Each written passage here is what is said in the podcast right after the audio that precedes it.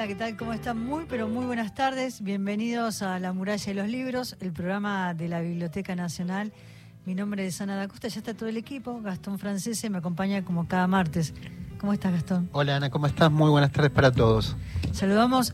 Me sorprende la cara que está ahí en la operación técnica. Un amigo. Mauro Torres. Volvió, siempre vuelven a casa. Qué alegría, vas a estar hoy acompañándonos, qué bueno.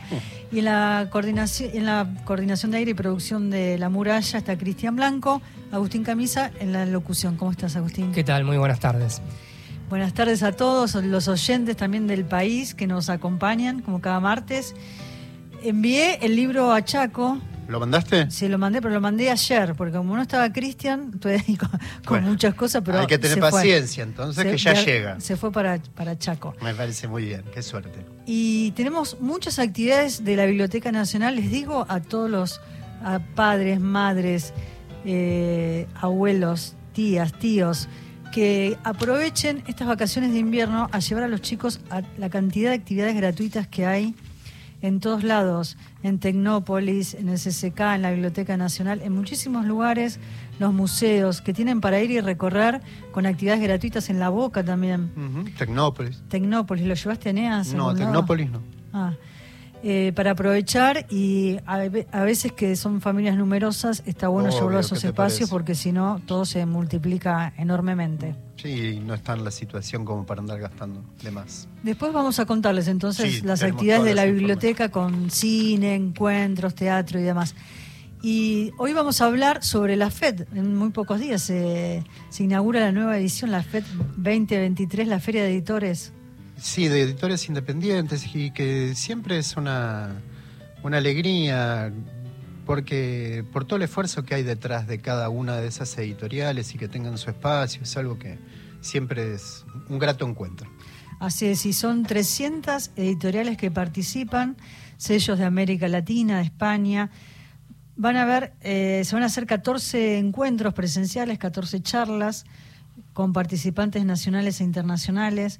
También se va a entregar el premio a la labor librera en esta tercera edición y también al afiche oficial de la feria. Qué lindo el afiche, ¿lo viste? No, no lo vi, sabes que no lo pude ver. Lo que sí también eh, me pareció muy lindo es que hay un libro de regalo sobre la tradición y escriben, entre otros, Christoph, eh, Luis Guzmán, eh, Eduardo Scott, eh, Tabarovsky, varios escritores y es de regalo. ¿eh? Eso te iba a decir, que lo regalan, qué mm, lindo. Eso está buenísimo. Sí. Me parece que lo van a dar, ahora le vamos a preguntar a Víctor Malumián, con él vamos a hablar, y también con Edgardo Scott, que es un escritor que lo teníamos ahí pendiente para conversar con él y que está en Argentina y que va a participar de una de las charlas. Así que mm, si te parece, ya em, comenzamos arrancamos, con... Arrancamos con, con, Víctor, Malumián, él es cofundador de Ediciones Godot y es ahí el alma mater de la FED. Hola, Víctor, Ana da Costa, Gastón Francese te saludan. ¿Cómo estás? Hola, ¿cómo están? Muchas gracias por la invitación. Un gustazo. Un gustazo, sí, gracias a vos. Y, y me gustaría que rememorar cómo fue que empezó la FED, porque uno piensa en la FED y la gran cantidad de público que, mueve, que gira alrededor de la FED. Esas, el año pasado eh, sobre Avenida Corrientes, esa, esa fila que daba la vuelta para poder entrar y la gran cantidad de, público, el lugar lleno. Eh, ¿Cómo fue que, nació la idea de la FED? Sí, tal, tal cual como vos preguntás, eh, siempre nos acordamos de eso. Nosotros nacimos en FM La Tribu, hicimos cinco ediciones ahí la primera fue un poco, no digo de casualidad, pero podría haber pasado cualquier cosa y la FED no se hacía, en el sentido de que llamamos a 15 editoriales amigas. Eh, nosotros como hacíamos pasantías de radio ahí, porque los fundadores de la, de la tribu eran profesores nuestros en sociales, nos prestaron el bar eh, gratis con las mesas y las sillas, porque no teníamos ni plata para alquilar mesas y sillas y un poco dijimos, bueno, si esto más o menos funciona, lo seguimos haciendo. Se largó a llover, se inundó Lambaré, dijimos, bueno, esto no tiene ningún sentido, no hay que hacerlo más, pero cuando bajó el agua, la gente empezó a venir. Eh, de hecho, el chiste interno era que a esos editores y editoras que invitamos, que si no iba nadie, nosotros pagábamos las pizzas y ellos las cervezas y bueno, nos quedábamos comiendo, porque era un domingo, ¿viste? Era como una modorra total en, en agosto hacer una feria un domingo. Y así arrancó muy lentamente, las primeras cinco ediciones fueron en la tribu, fue creciendo muy a poquito, de hecho no teníamos lugar donde hacer eh, charlas ni mucho menos, y después fuimos creciendo muy paulatinamente hasta esta última edición que vos comentabas, que fueron 18.000 personas en tres días, eh, y que nada, ya estamos pensando cosas, o, por lo menos ya están todas armadas, porque si no, no llegamos, para, para menguar un poco la cola de espera, la famosa cola de espera a la, a la vuelta de la FED. Y este año vamos a tener en los horarios pico café de especialidad, que lo vamos a estar entregando gratis, es un convenio que tenemos con Manifiesto Café. se va a multiplicar. Va a haber, sí, va a haber dos magos de cercanía, y va a estar la bici imprenta como todos los años repartiendo unos souvenirs impresos en el momento. Hay una imprenta que está montada sobre una bicicleta. Y además como mencionaban ustedes en el inicio del programa estamos entregando gratis un libro que hicimos casi 9.000 ejemplares sobre la traición. Así que para tener lectura mientras que esperas para entrar a la feria. Eh, Víctor Malumial, con él estamos hablando. Eh, Víctor, eh, me parece que un poco debe ser un desafío y al mismo tiempo un halago que algo crezca de tal manera que hasta incluso te empiecen a quedar chicos todos los espacios. Sí, a ver, nos, nos llena de alegría porque quiere decir que hay, digo, si cuando estábamos organizando la primer fe de la tribu venía alguien y decía, ah, a ustedes les va a quedar chico el CONEX y les va a quedar chico este y el otro, yo creo que nos agarrábamos a piñas cuando se estaba boludeando, básicamente. Era como, ¿qué me decís? ¿No ves que acá estamos acomodando las mesas? De hecho, otra de las cosas que recordamos es que cuando armábamos la tribu, íbamos una hora y media antes a armarlo. Ahora nosotros tenemos el predio alquilado desde el lunes, que se empiezan a colgar los carteles, que llegan las mesas, que llegan las sillas, digo, pasó de una hora antes a tenemos casi tres días, cuatro días alquilado antes el espacio para poder armar todo con tranquilidad nos, nos pone re felices porque quiere decir que hay eh, cierto hambre por lo que se edita acá, que el nivel de edición que tiene la Argentina es increíble. El nivel de Latinoamérica es muy bueno, pero la Argentina en particular es excelente y, que haya un público lector que lo acompañe está espectacular. Después te da siempre el miedo de, no estar a la altura, de que la organización no esté tan bien como debería estar, de no brindar eh, la, la comodidad y el espacio que hay que brindar para agradecer ese voto de confianza de las lectoras y de los lectores. Pero sí, nos pone súper contentos desde ya. Sí, pienso también que hay como una especie de, de, ritual, ¿no? O hay algo ahí que es un nicho particular que es la FED, porque pienso en la Feria del Libro, que son públicos completamente distintos. Eh, pienso también en los encuentros o ferias que se van haciendo en diferentes lugares del país, pero la FED es como un encuentro especial eh, de muchos lectores, porque los que van, la mayoría son lectores que van a buscar como esa edición nueva, es, ese libro particular, ¿no? porque justamente ahí es el encuentro de, sellos editoriales, eh, la mayoría independientes. Sí, tal cual. Yo creo que, que si la mirás la FED con, con lupa, no descubrimos nada, ¿no? No hay nada de que vos digas, esto nunca nadie lo hizo. Sino que hay una serie de confluencias desde que, bueno, la persona que está detrás de la mesa es la editora o el editor, y eso tiene una serie de implicancias. Si bien el, entramado de librerías independientes que tenemos en el país es fabuloso y es el que hace el aguante eh, 362 días al año a nuestro catálogo, es imposible con el ritmo de novedades que hay que un ser humano lea todas esas novedades que salen todos los meses. Entonces, la única persona que conoce tan cabalmente ese catálogo es la editora o el editor. A la única persona que vos le vas a poder preguntar eh, cómo fue la traducción, cómo fue el proceso de corrección, por qué se eligió ese título, cuáles otros se relacionan perfectamente del catálogo con ese título, etcétera. Digo, del lado del lector o de la lectora, vos tenés atrás de la mesa al mayor o el eh, experto o experta eh, en esos títulos.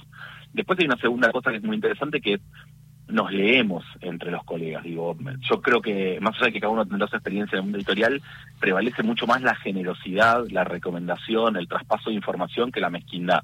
Entonces, vos llegás a un a, un stand y decís, ay, yo quiero leer algo de este estilo y este otro, seguramente el editor, la editora te recomienda en una mm. editorial que está cerca ahí en la feria y te dice, mira, yo leí un libro de ahí que es así, así, y me encantó, anda a buscarlo. Lo mismo pasa entre las lectoras y los lectores. Eh, yo medio paso, tengo la, impunidad de que no soy, no me conoce, entonces paso por un lado y por el otro y escucho las conversaciones. Y, más de una vez alguien, alguien tiene un libro en la mano y un desconocido por atrás dice, ah, lo leí, está buenísimo, me hizo acordar a fulano, me ah, ¿en serio? y arranca la conversación como si nada, ¿eh? como mm. si fueran amigos de años, dura 30 segundos y vos ves el efecto de que un libro recomendó dos personas, básicamente.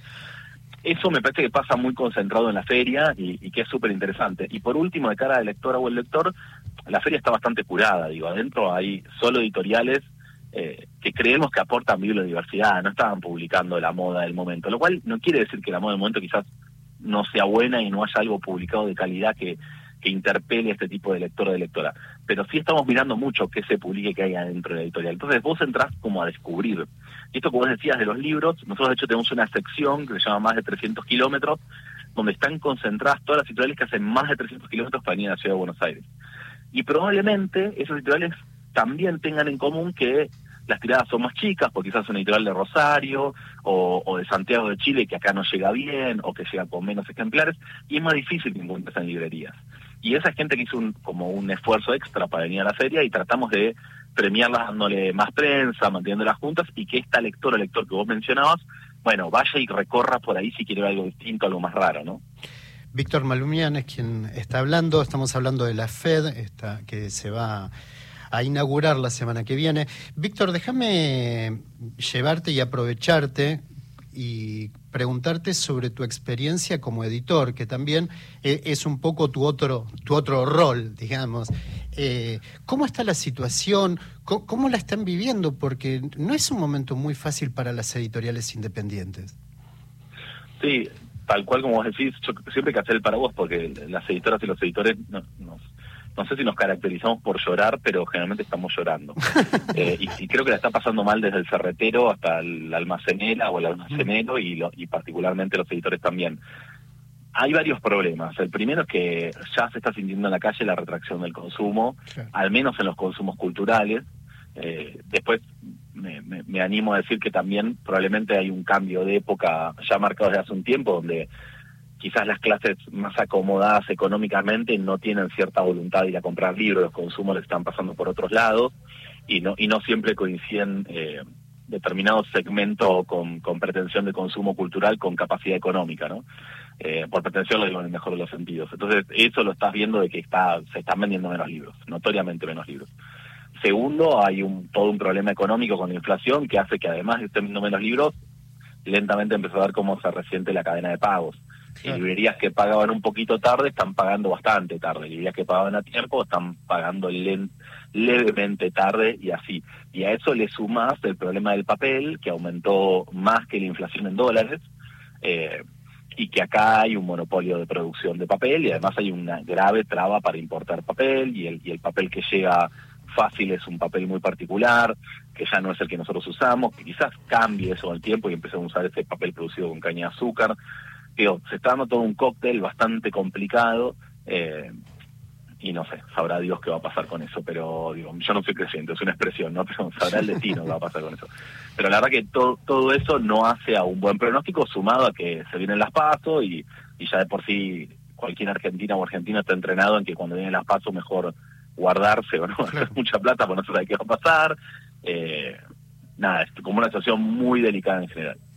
Por otra parte, pienso que hablábamos hace unos minutos de los lectores, ¿no? el, refugio de los lectores eh, son los libros, ¿no? Y siempre están en la búsqueda de, nuevos títulos o recomendaciones. Esto que vos mencionabas, que me, yo creo que esos tres puntos tienen que ver con la FED, ¿no? El que atiende es el editor, eh, nos leemos entre los, los editores y también el, el rol y las recomendaciones de los lectores. Y mm, la FED que se inaugura el próximo, va a estar 3, 4, sábado 5 y domingo 6 de agosto de 14 a 22 horas en el complejo Art Media que está en Avenida Corrientes 6271. La entrada es libre y gratuita, le digo a todos los oyentes que quieran ir y no fueron hasta ahora a la FED. Eh, mientras uno espera para poder ingresar, eh, van a ver, eh, va a estar este libro gratuito que mencionábamos sobre la traición, que sabes que me hace acordar, Víctor, a la muestra que se hizo el año pasado en el Museo del Libro de la Lengua, eh, que se llamó Infieles, ¿no? Y aquellos escritores que de alguna manera traicionaban, se traicionaban a sí mismos con, con otro, con otra arte, ¿no? Por ejemplo, aquellos que, que dibujaban, o en el caso de Gabriela Cabezón Cámara que hace dibujos, ¿no? Como esa traición al, género, a su escritura. Y... Está espectacular, está espectacular la relación que haces. Digo que infidelidad es un gran tema para el libro del año que viene. ¿eh? Sí, sí, sí. Está Edgardo. Y mm, uno de los últimos libros que publicó la editorial es escritor profesional y Edgardo Scott, que con Gastón ya lo queríamos entrevistar. Eh, este libro es precioso eh, escritor profesional, un ensayo de Edgardo Scott que está en línea y vamos a hablar de tantas cosas que habla acá. Eh, hola Edgardo, estamos conversando con Víctor Malumián, Gastón Francés y Ana Costa te saludan. ¿Cómo estás? Hola, ¿cómo estás? Hola, Gastón. Bueno, ¿Cómo andás? ya lo conozco. sí. Bueno, qué placer. Estábamos esperando ahí también para hacer este cruce al aire. Sí. ¿Y cuántas cosas aparecen ahí en Escritor Profesional? Eh, en dedicado a Víctor. Dedicado a Víctor Malumián. Y en el prólogo mm. que escribís en francés, que no sé si se pronuncia así o no, vos me corregirás, Avant sí. Propos. Eh, sí, comenz comenzás con una confesión que le haces al lector, ¿no? Y decís, este libro iba a ser otro libro. Sí. Eh, pensabas escribir un libro de crítica literaria que incluyera Sí. algunos temas de la literatura argentina de estos Es el que no me aceptó Malumián. Exacto, exacto. Y, y pienso, y, y también lo escribís y decís, en ese tiempo de escritura, que fue ancho y sin urgencia, aparece el disparador de este libro que sí es, ¿no? Y que sí to- tomó cuerpo, y que aparece a través de un- del disparador una- de una pregunta que me parece súper interesante, que te hiciste a partir de un artículo que escribiste, ¿qué era la escritura para mí, no? Mm. Eh. Me interesa pensarlo desde ese lugar porque aparte además vos mencionás que es un gesto de amistad y vas desarrollando lo que sería un escritor profesional y sus múltiples aristas que fuiste conversando y que fueron también apareciendo muchos temas con tus amigos. Pero Mm. me interesa esta idea de que iba a ser un libro, no lo fue, apareció Mm. otro. A Mm. raíz de esa pregunta, ¿qué es la escritura para mí?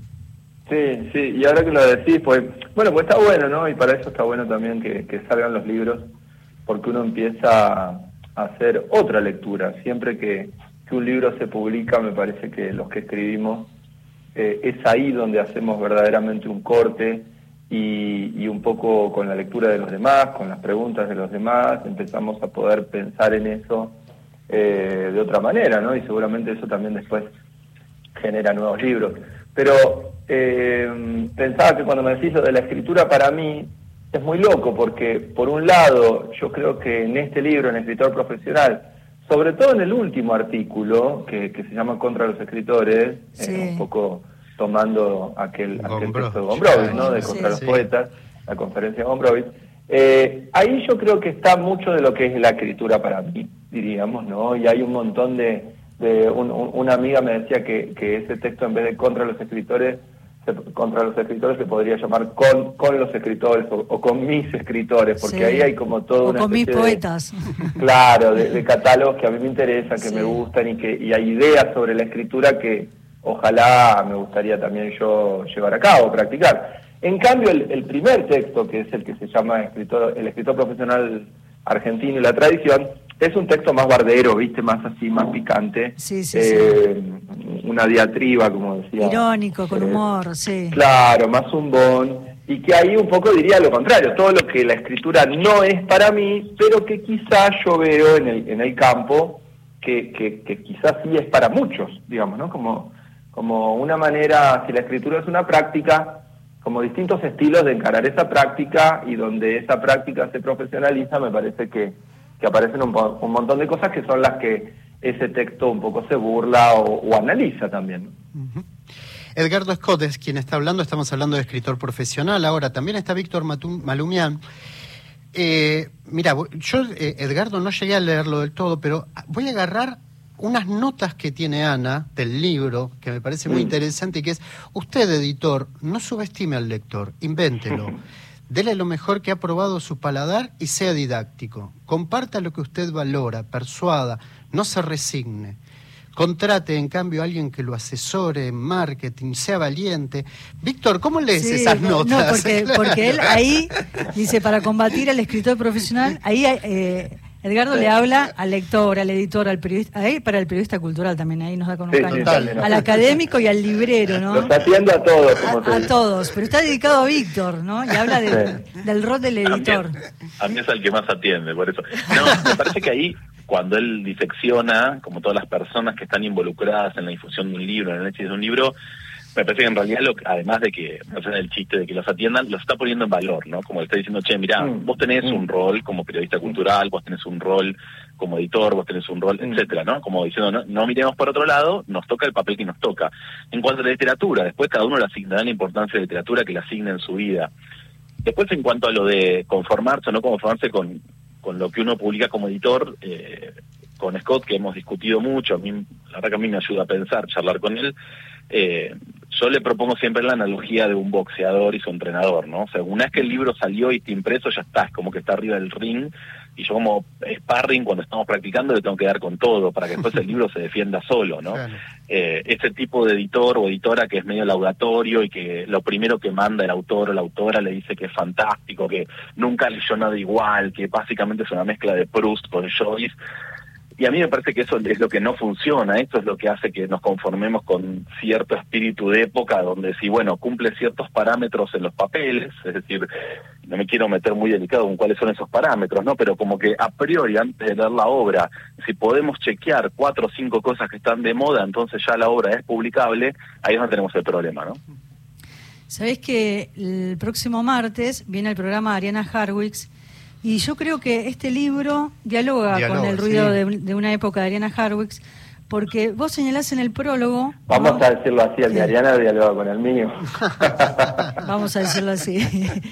Eh, ahí vos señalás en el prólogo... Porque me primerió, me primerió en la publicación, pero todos estos textos son anteriores al, al, libro de Ah, bueno, viste, está bueno, porque el martes que viene entonces se lo vamos a decir a Ariana. Claro, Ariana, Ariana, ¿sabes qué le puedes decir? Decirle que este libro es mejor. Y entonces ahí, se va a poner picante la conversación. Se va a poner picante porque este libro, la diferencia es que está, este, tiene otro tipo de desarrollo, juega mucho con el humor. El de Ariana está muy vinculado. Ambos libros, eh, uno es un libro que no que, terminó siendo otro y el otro fue un libro buscado por, por los editores, digamos. No, no fue un libro que lo haya entregado Ariana, así que es interesante también desde ese lugar. Pero la reflexión, claro. Pero yo creo que eh, la mirada, esto de, la época, ¿no? Vos decís, eh, como la película es de Zeppelin, la literatura sigue siendo la misma, lo que no es la misma es la época. Lo que no es la misma es la industria, el, discurso literario. Vos no sos el mismo. Las redes sociales también pienso en este cruce en ambos libros, que también cambiaron el vínculo entre el lector, los escritores, y de alguna forma pienso que hicieron un encuentro, las plataformas, de debate y de tensión, ¿no? Desde ahí. Y también los, los amigos usaron esas mismas plataformas, los amigos escritores, para para dialogar con los, con los autores y para plantear estas tensiones que tienen que ver con la literatura argentina, con la cultura argentina, ¿no? Sí, bueno, primero retomando lo de lo de Ari, por supuesto que, que además son, son temas que, siempre hablamos nosotros, ¿no? Entre muchos otros temas de la vida, pero en relación a esto eh, tenemos una complicidad, por decirlo de alguna manera, ¿no? Y, pero también hay, hay, otros libros, Maxi Crespi sacó un libro, Vanoli sacó un libro, es decir, yo creo que ha habido otros libros que, que de algún modo están y por eso les agradecí también en donde están los agradecimientos, porque o, alguna gente quizá no, no, no sacó libros, pero habla de estos temas. Me parece que es el cambio, es el cambio de una época, ¿no? Es decir, me parece que estamos en, un cambio de época donde muchas cosas están cambiando seguramente a partir de, los tremendos cambios tecnológicos, eh, pero y eso hace que cambie la subjetividad y eso hace que cambie los, los, modos políticos, bueno, que cambien un montón de cosas y por ende que termine cambiando también la cultura y el arte, ¿no? Entonces, eh, yo creo que también tiene que ver con eso, ¿no? Con analizar nosotros que, que de algún modo fuimos formados por la segunda mitad del siglo XX, con, con cómo nos adaptamos o no nos adaptamos, qué cosas nos nos caen mejor y, nos, y, qué cosas nos extrañan tremendamente, ¿no? Eh, en esos cambios. Por eso te decía, en, el primer texto, por ejemplo, es ahí donde hay un montón de gestos, podríamos decir, que tienen hoy los escritores, sobre todo los escritores más profesionalizados, que, que hace 20 años nos hubieran espantado, nos hubieran parecido como de como de Capuzoto. Y sin embargo, hoy de algún modo eh, los empezamos a incorporar, porque es como si todos los hicieran, ¿no? Entonces, me parece que también tiene que ver con, con eso, ¿no? Con cómo la literatura se va acomodando cuando, la literatura también está dentro de la industria cultural, ¿no? Eh, una de las cosas que, que ayer decía en una presentación que hice acá en, bueno, anteayer en, en, Córdoba y, ayer en San Luis, en Merlo, es que eh, mi, mi, preocupación, digamos, el libro no está dirigido al que empieza a escribir, porque el que empieza a escribir, el que, el que empieza a escribir cuentos, poemas, eh, y, está fascinado con, con, los grandes nombres de la literatura y está leyendo todo y qué sé yo, Eh, digo, ese, ese se nutre solo. Mi, mi preocupación va un poco más eh, y este libro está un poco más dirigido a aquel chico chica que, que, se mete en la industria, ¿no? que lo que quiere es publicar, que lo que quiere es publicar su primer libro, que lo que quiere es ver cómo se hace ver de algún modo. Entonces, ahí sí me parece que estaba bueno contarle un poco, hacer como una especie de corte eh, de, cómo, cómo veo a la industria eh, ahora y a su vez cómo llegó la industria a este punto, digamos, ¿no? Cómo llegó la industria del campo literario en sí, ¿no? Hay muchísimos temas que aparecen en, el libro como especie de ensayo. Me gusta pensar también la idea de el escritor profesional no lee poesía y hay una insistencia mm. sobre eso. Y ese mm. poema bellísimo que aparece en la página 108 de Pizarnik, que dice mm. escribe poemas porque necesitas un lugar en donde sea lo que no es, ¿no? Escribió Pizarnik en un poema sin libro, un poema suelto y el poema como lugar, la escritura no como trabajo, sino como un lugar, el mejor de los lugares. Me gustaría después de la pausa reflexionar sobre esta idea, eh, porque es como un lugar despojado de todos, ¿no? Y sin, eh, digamos, sin, los artilugios del escritor profesional. Dale, dale. Vamos a la tanda y enseguida continuamos. Eh, yo me tengo que ir al teatro a verlo a Cartoon, pero sigue Gastón hasta las 20 horas y vamos a reflexionar sobre este tema. Enseguida volvemos. 19 y 33, seguimos en La Muralla y los Libros, seguimos hasta las 20.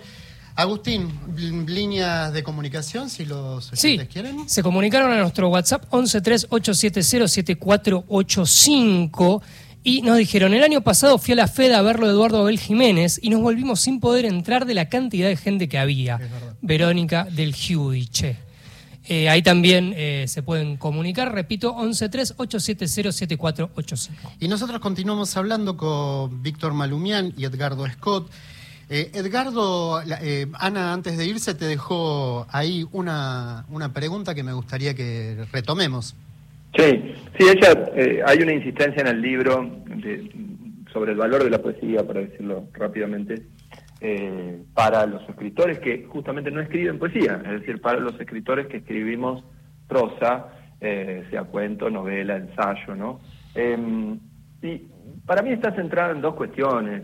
Una, si querés, es muy, es muy simple y que lo que llamaríamos el hecho poético debería estar en el centro de cualquier actividad artística, es decir, cuando alguien pinta, cuando alguien hace música, cuando alguien escribe, eh, lo que escribe, lo que pinta, lo que, lo que toca es un hecho poético, ¿no? Es decir, es la expresión, es la comunicación de algo que, que casi hasta, hasta viene de la mística, diríamos, ¿no? De ese, de ese instante un poco inefable. Yo contaba que hace dos días, por él estaba en un café en Córdoba y había una ventanita como de vidrio esmerilado y hacía muchísimos años que yo no veía un, tipo de vidrio esmerilado así, que por supuesto además nos resuena por, por Saer y demás, ya sabemos, ¿no? Pero quiero decir, y que cuando yo veía ese pequeño rectángulo de vidrio tenía ganas de escribir un, poema. No importa si yo después lo hice o no lo hago, eh, o si con eso empiezo un cuento. Lo que digo es que ahí uno captura algún hecho poético y y que en general me parece que hay algo de eso que ha sido reemplazado por lo que yo llamo y muchos llamamos como el programa, es decir, un poco lo que decía Víctor antes, la agenda, ciertos temas, es decir, ciertos a priori que uno sabe que, quizá estaría bueno escribir porque eh, la época los, los quiere escuchar, los demanda, los trata en, en, los, en los diferentes medios de comunicación y me parece que cuando pasa eso y eso reemplaza a la conexión del artista, del escritor, del poeta con el hecho poético, entonces hay algo que después sale, digamos, fallido de entrada, ¿no?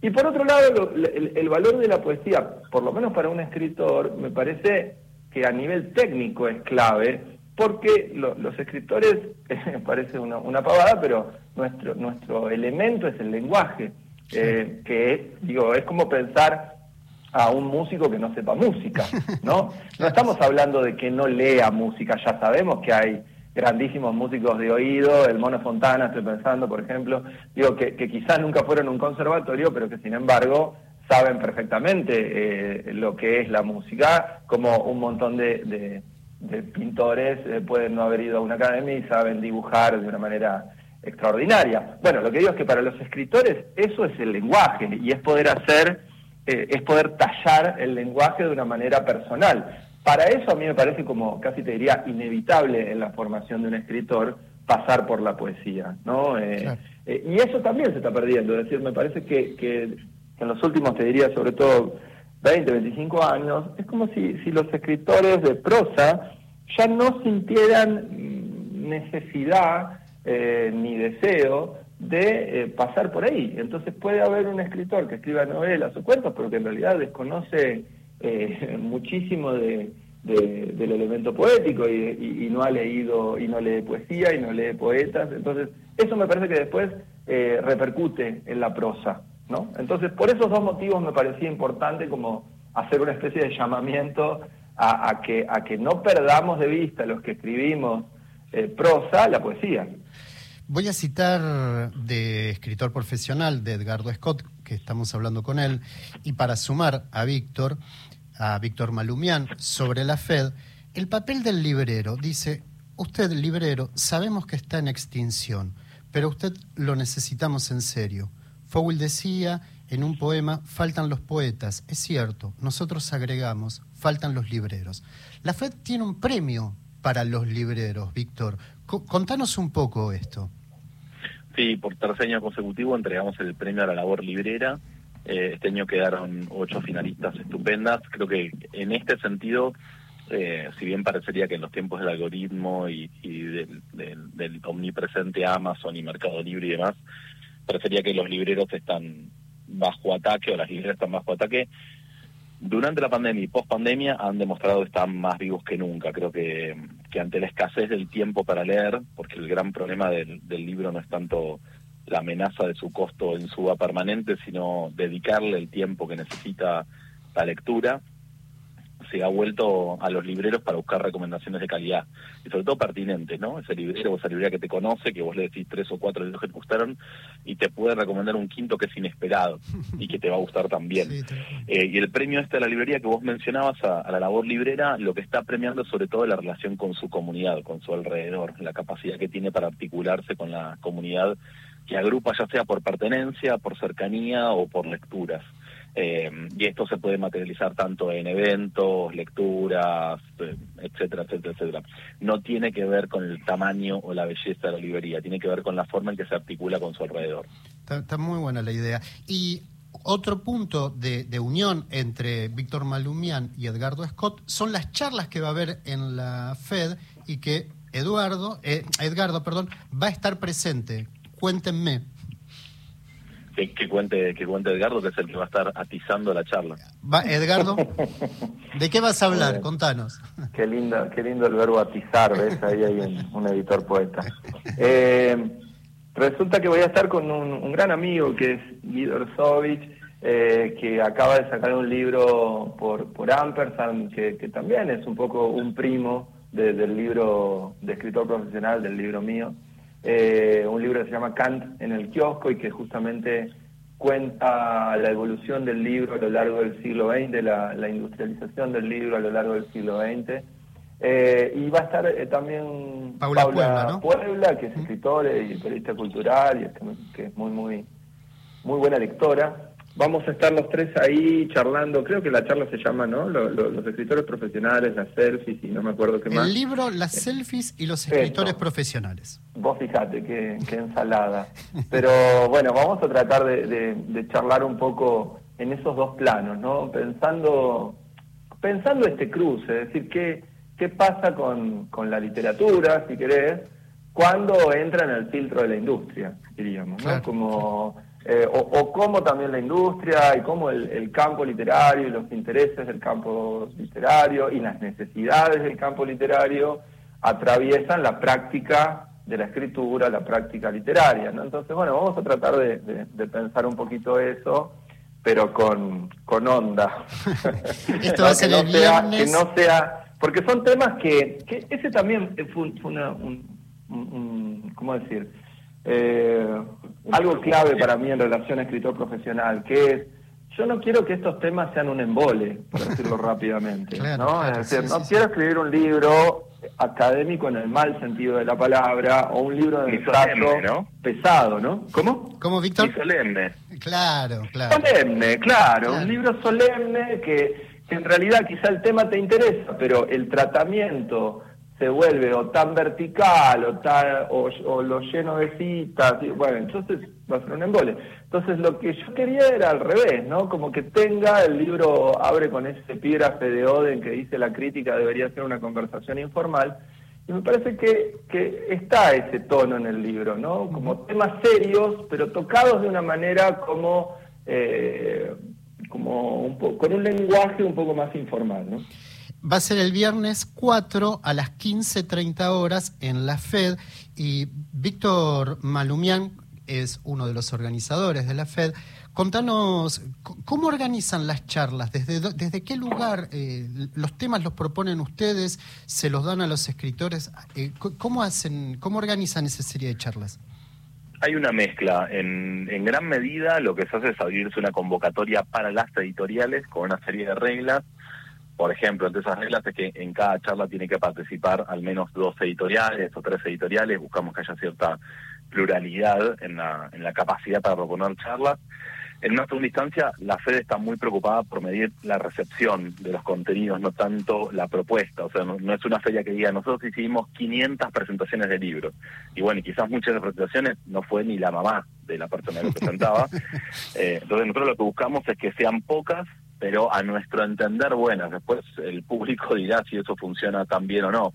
Pero, por ejemplo, tenemos solo 16 charlas para una feria que va a recibir aproximadamente 20.000 personas este año se podría decir que son pocas, pero lo que se busca es que sean temas eh, que nos parezcan interesantes en el momento y que haya una mezcla entre lo que pasa en el campo literario y lo que pasa en la sociedad, porque también, así como la literatura puede ser un reflejo de época, hay mucho ensayo dentro de las editoriales que participan de la FED y nos interesa que los temas contemporáneos estén presentes y que los libros funjan como herramientas para, para un poco analizarlos, ¿no?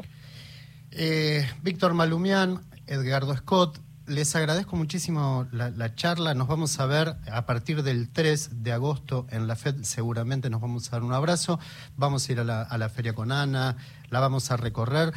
A los oyentes, desde el 3 de el jueves 3 está abierta, es libre y gratuita. Vayan con paciencia, porque para que entren todos vamos a tener que tener paciencia. Edgardo, te, te, comprometo a que en un tiempito más adelante podamos hablar un poco más y más en profundidad de tus libros, si te parece Dale, bien. porque ahora también salió El Exceso, se reeditó mi novela El Exceso, que salió por MC, así que estaría bueno Dale. que también un día, y, y que, y que también encara la política, pero por otro lado, ¿no? Entonces Me, estaría me bueno parece, me encanta y quedas comprometido. Víctor, Edgardo, muchísimas gracias por esta conversación y los esperamos y nos encontramos en la FED. Muchísimas Muchas gracias. gracias. Un, abrazo grande. ¿eh? Ahí estaban Edgardo Scott y Víctor Malumián. La semana que viene empieza la FED. Vamos con un tema musical y ya venimos con todas las noticias de la Biblioteca Nacional.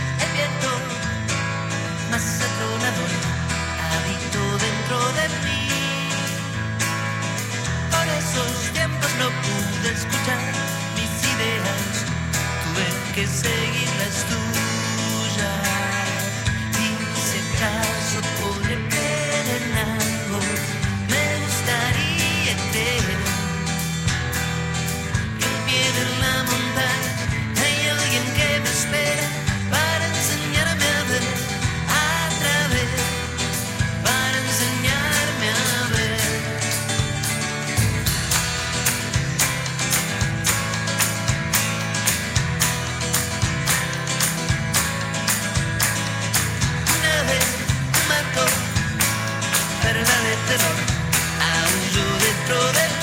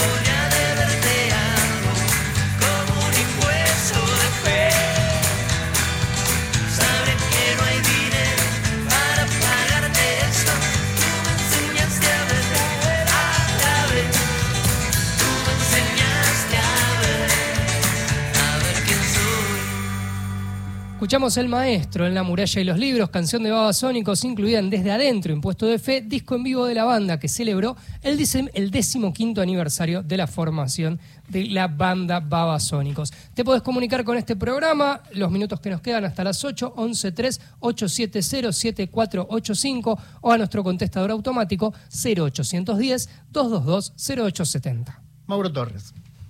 Para la oreja, está llegando. Panorama Nacional de Noticias.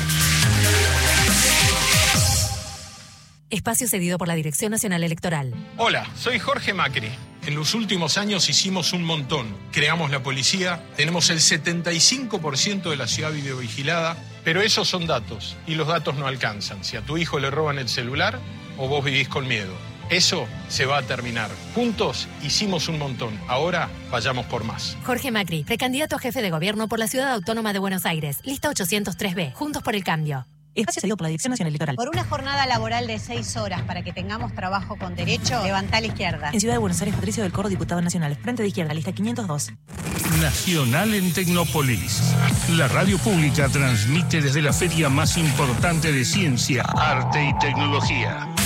Durante julio, en vacaciones, te acompañamos con la mejor programación en vivo. Miércoles a viernes de 12 a 18. Sábado y domingo de 12 a 19. Tecnópolis. Lo vivís por Nacional. Marca País. A mi edad llama la atención, pero quiero dejar una semilla de unidad nacional y de futuro todos juntos y con esperanza. Julio Bárbaro, precandidato a presidente. Ramona Puchita, precandidata a vicepresidenta. Vota, lista 131. Espacio cedido por la Dirección Nacional Electoral. Para recuperar nuestra ciudad, vota lista 72. El movimiento La Ciudad Somos Quienes la Habitamos. El instrumento electoral por la Unidad Popular. María Eva Cousovitis, precandidata a legisladora por la ciudad. Temporada invierno. Nacional. Todos los climas. La radio pública.